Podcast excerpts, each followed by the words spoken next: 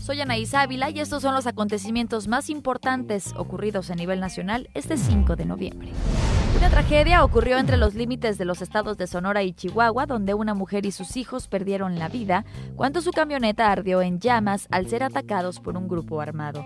Se trataba de Ronita María Leverón, quien iba junto con sus cuatro hijos, dos bebés gemelos de seis meses y dos niños de 8 y 10 años, quienes también perdieron la vida en medio de las llamas.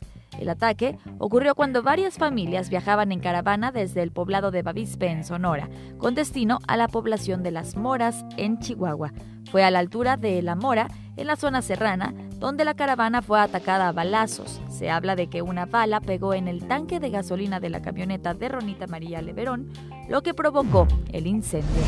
Tras la explosión, los delincuentes privaron de su libertad a los demás integrantes de la caravana, pues se reportó el robo de dos camionetas y la desaparición de Dawana Longford Ray, junto con sus ocho hijos, y Christina Longford con su bebé.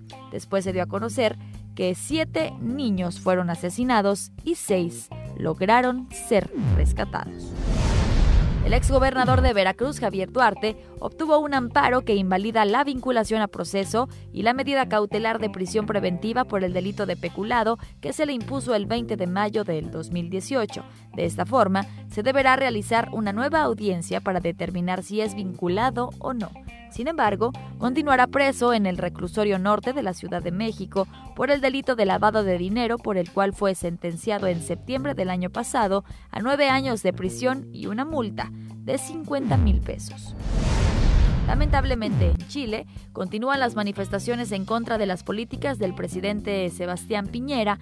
Más de 100 organizaciones y movimientos sociales realizaron marchas que lamentablemente terminaron en enfrentamientos con las autoridades.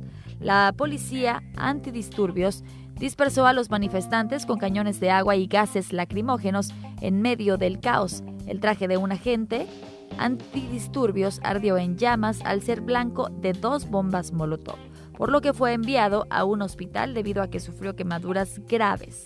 Cabe señalar que los manifestantes no abandonaron la Plaza Italia en Santiago de Chile cuando un sismo de 6 grados sacudió el país.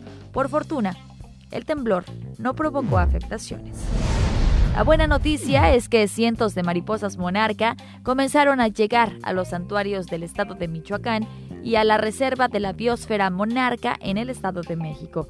Las mariposas emprenden un recorrido de más de 4.500 kilómetros desde el sur de Canadá, cruzan Estados Unidos y el norte de México por su valor universal excepcional. El extraordinario fenómeno migratorio de estos insectos fue designado en 2008 como Patrimonio Mundial de la Humanidad. Recordamos que tenemos más información en nuestro portal meganoticias.mx. Thank you.